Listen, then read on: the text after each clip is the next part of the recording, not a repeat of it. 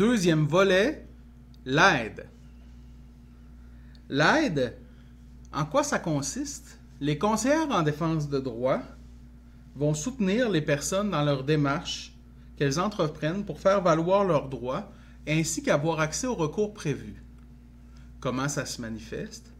Ça peut être par tout d'abord de l'écoute. On a abordé ce sujet-là dans la prise de contact. On va écouter la personne en fonction de ses besoins, en fonction de ses demandes. Euh, on va référer la personne vers un autre organisme si ce n'est pas dans notre mission.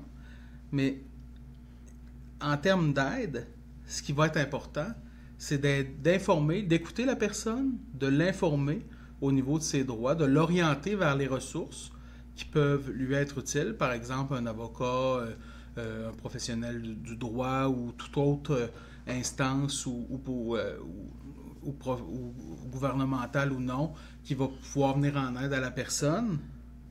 Mais l'aide, ça peut être aussi euh, de l'aide à la rédaction d'une lettre de plainte, par exemple, euh, de l'aide pour préparer une rencontre, de l'aide pour préciser sa pensée, préciser son, son, besoin en lien avec une rencontre avec un avocat.